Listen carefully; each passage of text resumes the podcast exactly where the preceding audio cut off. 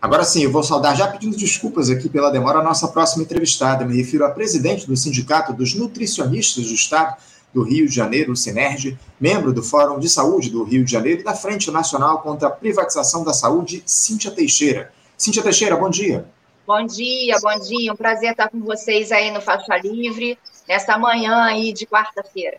Prazer é nosso, Cíntia, contar aqui com a tua participação. Agradeço muito por você ter atendido aqui ao nosso convite para falar a respeito de um tema que tem nos preocupado demais aqui no programa, o, o Cíntia, e isso diz respeito ao leilão do Hospital Municipal Souza Aguiar, que estava marcado para a semana passada, para acontecer lá em São Paulo, mas parece que ele acabou sendo adiado para o início de agosto, com a entrega dos envelopes dos interessados aí até o dia 27 de julho, daqui a pouco menos de um mês. Nós tratamos disso aqui no Faixa Livre, o, o Cíntia, ao longo da última semana, na véspera do leilão, para falar a verdade, que aconteceria no dia 22 último, falamos desse absurdo que é o processo de entrega da maior emergência da América Latina, que é o Souza Guiar, o ataque à população aqui do Rio de Janeiro. Cintia, eu gostaria primeiro que você falasse um pouco sobre como é que vocês do Sinerge veem esse processo de entrega do Souza Guiar, algo que vai afetar demais, não só o povo do Rio de Janeiro, como também os profissionais da área da saúde, né, Cintia?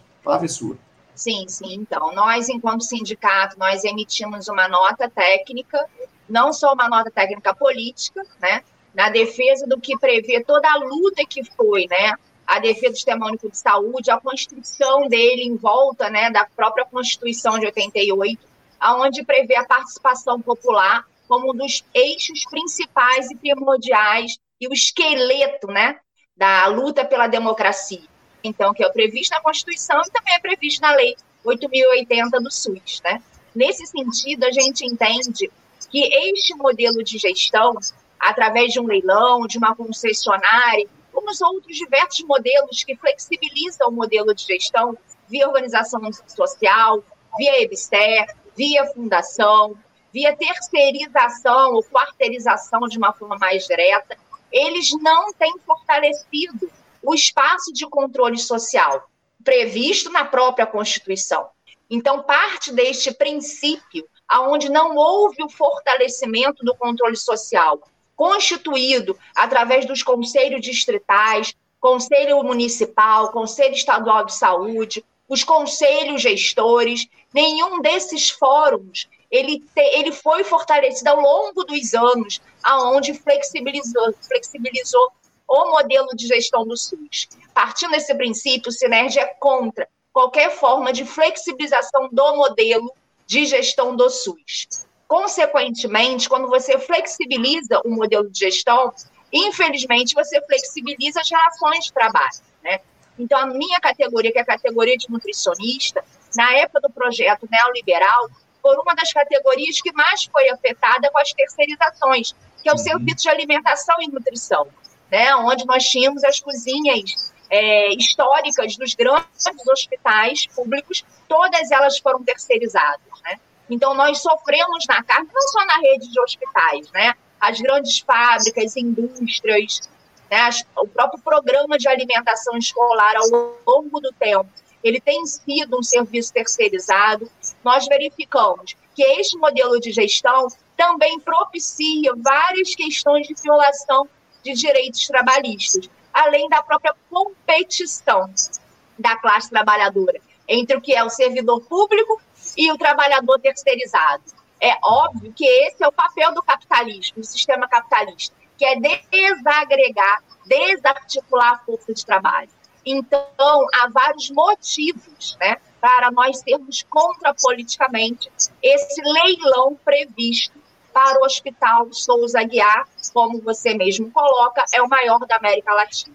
Então, na nota técnica, nós também reafirmamos como a nossa categoria já passa ao longo dos seus mais de 20 anos nesse processo de terceirização com produção de refeição, nós sabemos, na prática, quais são as fragilidades, inclusive, da administração pública em fiscalizar essas terceirizadas desde um simples contrato básico que a gente encontra no Google, até no dia a dia e ações do próprio Tribunal de Contas. Então, há uma fragilidade no dia a dia de serviços que já são terceirizados. A gestão municipal, com o prefeito Eduardo Paes, alega que esse leilão é, é através de uma concessionária, né, do, de grandes empresas, né, que a gente sabe quem detém o mercado, né, não necessariamente só da saúde, mas o mercado do capital no Brasil, né, então não são muitas. Então é o detentor mesmo dessas grandes empresas que vão administrar esses serviços terceirizados. Vamos parar e raciocinar. Se hoje, por hoje, nós já temos um contrato frágil a nível de fiscalização administrativa da gestão pública e fiscalização técnica, tem que partir desse princípio. E em uhum. nenhum momento a prefeitura apresentou um quadro real, um diagnóstico, uma análise real de quais são as fragilidades e dificuldades da própria administração pública, tanto administrativamente como tecnicamente, fiscalizar os próprios contratos que já existem. E nós apresentamos isso na nota técnica. Um simples dado. Ao longo dos anos, nós percebemos que o ponto aonde mais tem apresentado uh, relatos para os diversos sindicatos que têm suas categorias com serviços terceirizados é a questão de segurança e saúde dos trabalhadores. O próprio edital que a prefeitura lançou para este leilão apresenta apenas, não é nem cláusula, um parágrafo que fala sobre segurança do trabalhador, apresentando uma norma regulamentadora que é a questão do uso de equipamento de proteção individual. Ora, nós temos legislações vastas aonde prevê, prevê né, condições mínimas para que garanta a segurança e medicina do trabalho lá para quem está lá na ponta, especificamente para esse serviço que é a produção de refeição. Uhum. Se hoje por hoje nós sabemos do adoecimento da classe trabalhadora que trabalha, o nutricionista e, e, e né, os diversos cargos e funções, desde auxiliar de cozinha, cozinheiro, né, é, a SG, coteiros, né, enfrentam nesse mundo do trabalho, da terceirização e ela com a produção de refeição, especificamente em um hospital, ao invés de eu fortalecer e me preocupar com a segurança e saúde desses trabalhadores, eu apenas tecnicamente coloco um parágrafo o edital não aponta quem vai ser o fiscal desse contrato. E no nosso entendimento, tem que existir um fiscal de contrato e este tem que ser servidor público. É, é Qual a é, periodicidade? É e esse fiscal está vinculado em que secretaria? O edital não aponta isso. Isso é transparência, isso é controle social. Né? São diversos fatores que nós apontamos que são primordiais. Além disso, tecnicamente, o nosso entendimento, até pelo valor vultuoso de mais 5 bilhões de reais que é previsto no, no edital, não esclarece no escopo, né, no esqueleto do edital, qual é o serviço, no nosso caso, que vai ser administrado por essa concessionária, apenas no anexo, aonde descreve quais são, quais são os serviços da nutrição que vão ser terceirizados nós entendemos que dá dubiedade de informações, inclusive para a própria empresa que está concorrendo. Porque com o valor desse, eu tenho que detalhar, sim, uhum. em especial, qual é o segmento que vai ser terceirizado. Isso é sine qua non. Não tem como você colocar só isso no anexo. Tem que estar esclarecido na capa do edital quais são os serviços que vão ser terceirizados. O anexo, ele deveria funcionar para descrever e normatizar os serviços dos seus segmentos. Agora, o serviço que vai ser terceirizado, no nosso caso já é terceirizado, então, por isso, nós apontamos quais são as fragilidades que nós vivenciamos hoje. Uma delas é que esses editais, eles já têm que estar claro que é o cumprimento dos acordos coletivos de trabalho que os sindicatos fazem. Uhum. Porque se não existir esta pressão e esta normativa, por mais que exista legalmente o cumprimento do acordo, se isso não tiver no edital, o empresário não vai cumprir as cláusulas dos acordos coletivos, que no caso nós já assinamos de refeições coletivas, com segmento dos grandes empresários deste banco. Então, isso tem que estar numa cláusula do edital e é ausente, ele subtrai essa informação. Não prevê multa para violação dos direitos trabalhistas. Isso, no nosso entendimento, é grave, porque tem que uhum. estar no edital. Não apenas dizer cumprir a lei que já existe. Infelizmente, no mundo do trabalho, não é assim. Tem que estar na normativa. Se a gestão se preocupa com a saúde e medicina do trabalho e no cumprimento das leis trabalhistas, isso tem que estar esclarecido. Não apenas dizer que é o que o edital coloca, se isenta da responsabilidade, isso é um absurdo. Quando a empresa não paga o uhum. período trabalhador em greve, isso é um absurdo. Como? Isso não é administração pública. Percebe a lógica que a prefeitura está querendo goela abaixo para cima dos cariocas, né? E não Sim, é só dos cariocas, porque isso é uma emergência né, maior da América Latina, ela é referência. Então, o controle social é nacional, essa informação tem que ser esclarecida. E pior, abre espaço para as empresas estrangeiras. Mais um motivo para essas cláusulas estarem muito bem esclarecidas nós estamos falando de empresas estrangeiras, onde as legislações são distintas, aonde nós vemos violação de direitos trabalhistas, porque elas não têm sede no Brasil, que dirá no Estado, por qualquer eventualidade de rompimento de contrato, elas metem o pé e deixam o trabalhador sem receber. Quem vai ser responsável? Foi o trabalhador que mandou terceirizar? Quarteirizar, porque isso é quarteirização? É culpa da gestão pública. Então, uhum. nós pensamos que a Câmara Municipal tem que ir para cima da Prefeitura. Cíntia, Inclusive, é... por isso nós nos posicionamos. Uhum. Não, fundamental que a Câmara tome uma iniciativa nesse sentido, a partir desse edital cheio de falhas que você muito bem denuncia aqui, mas está claro que isso é feito de maneira deliberada pela Prefeitura do Rio de Janeiro, né, Cíntia? Não há dúvida nenhuma a respeito disso. Não são falhas, isso aí, na verdade, são iniciativas tomadas pela prefeitura para, enfim, para entregar o serviço público aqui do Rio de Janeiro sem qualquer tipo de fiscalização, de controle, enfim, esse é o interesse, é o que a gente tem visto ao longo dos últimos anos em uma série de outros processos de privatização que tem se colocado aqui, não só no nosso, no nosso estado, no nosso município, mas também no país, né, Cíntia? Agora, você sabe dizer por que, que esse leilão ele foi adiado pela prefeitura, Cíntia? Por que, que esse prazo para o oferecimento aí das propostas foi postergado? até o, o, fim do mês que vem? O, o, leilão só vai acontecer em agosto. Você sabe dizer por que houve esse cancelamento? Não, sim. Nós não sabemos, de fato, por que foi é, adiado, né, transferido para outro, outro mês. Contudo, é um edital que tem uma soma significativa, né? Então, assim, nós apontamos isso, né? Então, assim, isso, e de fato, o mundo do trabalho, né, o grande capital está se reorganizando, né, economicamente. Então, é possível que as empresas também estejam se organizando para entrar neste campo, né? Que para o Rio de Janeiro é um modelo de gestão novo. Outros estados, por relatos, já trabalha-se com esse modelo, né? De uma concessionária para administrar serviços que já são terceirizados. Contudo, nós observamos, é isso que nós temos que avaliar, né? Que deveria a prefeitura avaliar, né? Como inclusive gestor pleno do SUS é o município, né?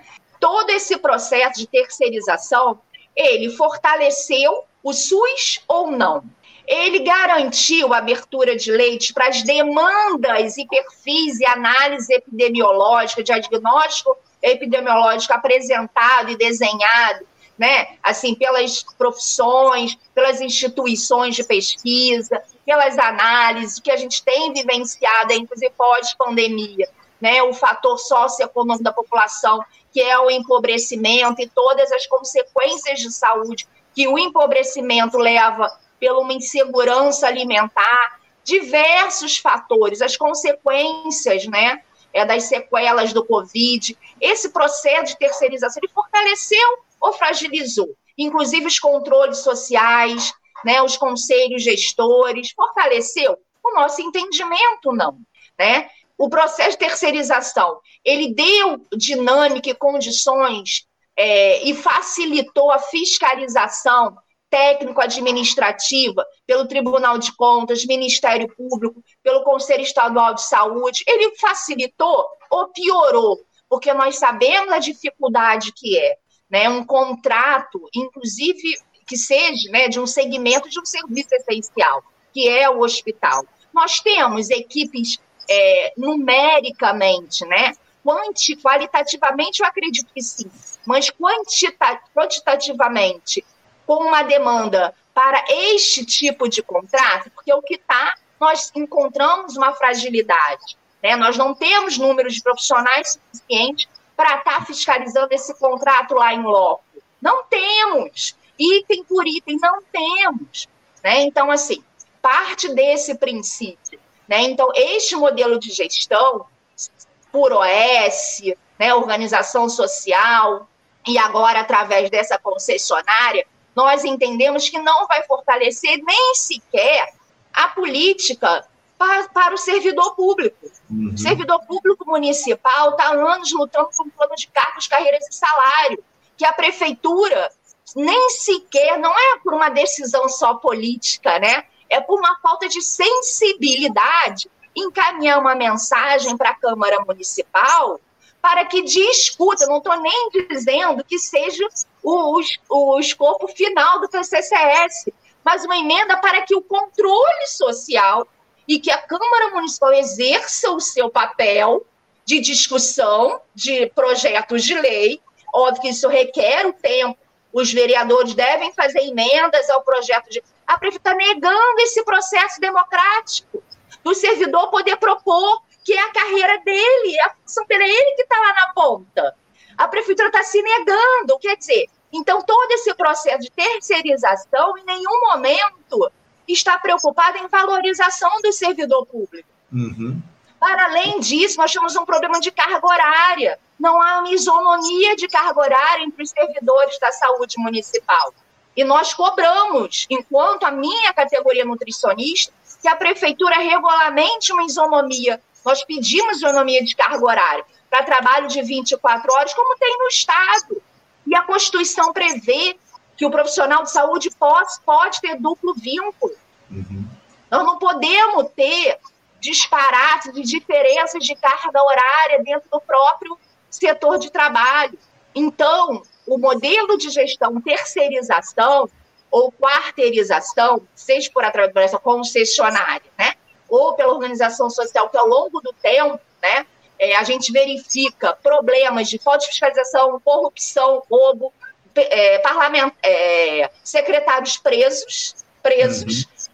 porque isso foi, né, facilitou a roubalheira por falta de equipe de fiscalização. Ora, se há tantos relatos disso, por que a prefeitura insiste nisso? Sim. Se a própria Alerj, a Assembleia Legislativa do Estado, aprovou a lei que revoga as OESs até o final do primeiro semestre de 2024. O Cláudio Castro e com o Luizinho, que é atual secretário, tem que tirar as OESs da gestão das unidades públicas do Estado. E até agora não apresentou um plano para que isso se dê, mas a lei foi aprovada. No uhum. município ainda perdura, mediante a tantas corrupções, e agora me vem através de uma concessionária com tanta fragilidade no edital, ora, está interessando a quem? E para nós, saúde é mercadoria apenas para eles, porque para nós, trabalhadores do Fórum de Saúde do Rio de Janeiro, para a Frente Nacional contra a Privatização, a Intersindical da Saúde, nós somos contra a lógica de saúde mercadoria. Saúde não é mercadoria, porque isso viola os princípios básicos do sistema hum. de saúde que está na Constituição.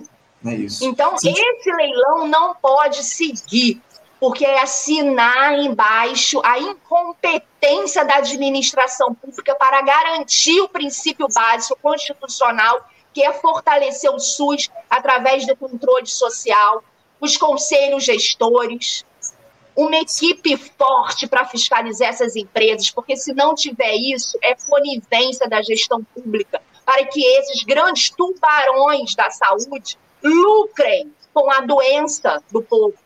É, Isso nós é não é podemos deixar. Mas esse é o modus operandi, Cíntia, de, Cíntia, dessa gestão do prefeito Eduardo Paz. Lamentavelmente, é o que a gente tem observado nessa prefeitura, nessa gestão ao longo dos últimos anos. É a terceira vez que o Eduardo Paz comanda aqui é, a prefeitura do Rio de Janeiro e ele atua sempre da mesma forma. A gente já sabia muito bem como é que seria esse processo aqui no nosso município. Como o Ulisses Silva, nosso espectador, diz aqui, ó, privatização através das OS, PPPs e, e pejotização também corrói a arrecadação do regime próprio de previdência. mais da metade dos profissionais da saúde do município hoje não são servidores. Esse é um outro drama, que é provocado justamente por esse processo de entrega da, dos serviços públicos aqui da, da saúde do Rio de Janeiro. É, é, é lamentável todo esse processo, Cintia. A gente já está acompanhando essa questão da, das, da, do PCC, do PCCS de vocês, do Plano de Cargos, Carreiras e Salários, já há bastante tempo aqui no programa, algo que o prefeito Eduardo Paes, infelizmente, não toca, não leva à frente, uma promessa do próprio prefeito, o PCCS, que não é cumprida aqui no nosso município. Lamentável todo esse quadro, a gente vai continuar. É algo interessante que eu gostaria de, é, de é, salientar, eu acho importante, inclusive, o Faixa Livre é, aprofundar né, esse, essa luta. Mudamos de governo, né, tiramos a onda conservadora do governo, mas isso enquanto gestão, né? O, a onda conservadora, a extrema-direita e a direita tradicional segue aí no legislativo, no nosso dia a dia de trabalho, né? Um vizinho, a gente sabe que é, a gente é, tem que enfrentar isso a cada dia. E para isso, eu acho muito importante uh, a gente aprofundar a luta pela, reforma, pela revogação da, da reforma trabalhista. Que a reforma trabalhista aprofundou a flexibilização e a violação de direitos. Né? A pejotização, a minha categoria vem sofrendo com a questão da pejotização. Nós já emitimos uma nota política e jurídica que a pejotização não cabe no sistema único de saúde, que viola a integralidade do cuidado, o vínculo do profissional no território. Então, não cabe. Então, nós vamos seguir na luta para é, tentar é, extirpar, subtrair esse regime né, de contrato de trabalho que é por pejotização. Mas, uhum. para isso, nós temos que seguir com que as federações e as confederações em Brasília lutem né, junto com cada estado e município, as suas intersindicais, pela reforma, pela revogação da reforma trabalhista. Nós entendemos que tirar Bolsonaro e colocar Lula é, de fato, fortalecer o controle social, fortalecer os direitos da classe trabalhadora. Nós temos que lutar para isso. O Lula mesmo falou na posse, né?